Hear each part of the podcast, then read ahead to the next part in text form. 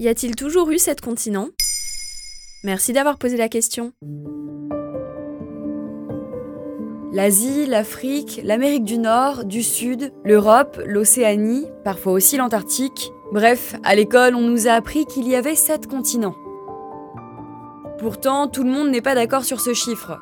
En fait, un continent se définit par une immense étendue de terre émergée. Et pendant longtemps, on considérait qu'il n'y en avait que cinq. Par exemple, la découverte presque simultanée de l'Amérique du Nord et du Sud nous ont amenés à les considérer comme un seul ensemble de terres. On atteste le drapeau des Jeux olympiques, chacun de ces cinq anneaux représente un continent, il exclut donc l'Antarctique et ne compte qu'un seul continent américain. Est-ce qu'on a toujours connu cette formation de terre? Alors pas vraiment, l'histoire des continents est plutôt agitée. Les continents tels que nous les connaissons aujourd'hui étaient drastiquement différents il y a quelques millions d'années. D'ailleurs, si vous regardez une carte, vous pourrez constater que les continents peuvent s'emboîter les uns avec les autres, comme un puzzle.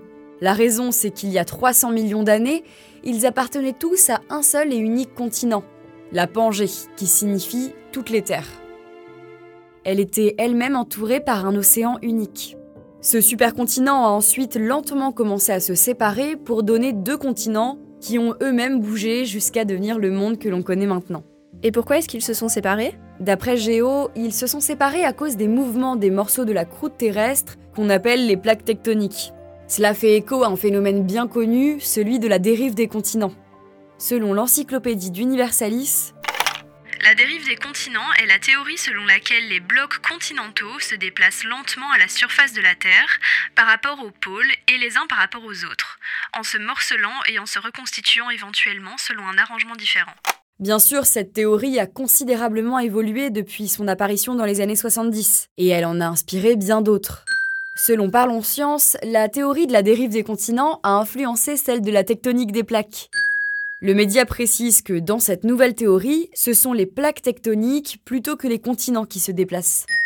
En fait, concrètement, le visage de notre planète n'est pas figé. Il a toujours bougé, s'est fissuré, s'est rassemblé, c'est un cercle sans fin. Le géologue Michael Tetley explique à Euronews. La Terre est incroyablement dynamique, et bien qu'à l'échelle humaine les choses bougent en centimètres par an, les continents ont été partout à travers le temps. Est-ce que de nouveaux supercontinents pourraient apparaître? Oui, c'est en effet possible. D'après National Geographic, un nouveau supercontinent pourrait se former dans environ 250 millions d'années. On l'appelle la Pangéa prochaine. Évidemment, il existe de nombreuses zones d'ombre et on ne peut pas savoir précisément ce qu'il se passera. Mais tous nos continents devraient fusionner. En revanche, mauvaise nouvelle pour l'humanité, à moins qu'on ne se soit préparé d'ici là, d'après Futura Science, des chercheurs de l'université de Bristol sont arrivés à la conclusion que cette fusion devrait s'accompagner d'une augmentation des températures, d'éruptions volcaniques et plus généralement de conditions qui changeront drastiquement la vie sur Terre. Voilà pourquoi il n'y a pas toujours eu sept continents.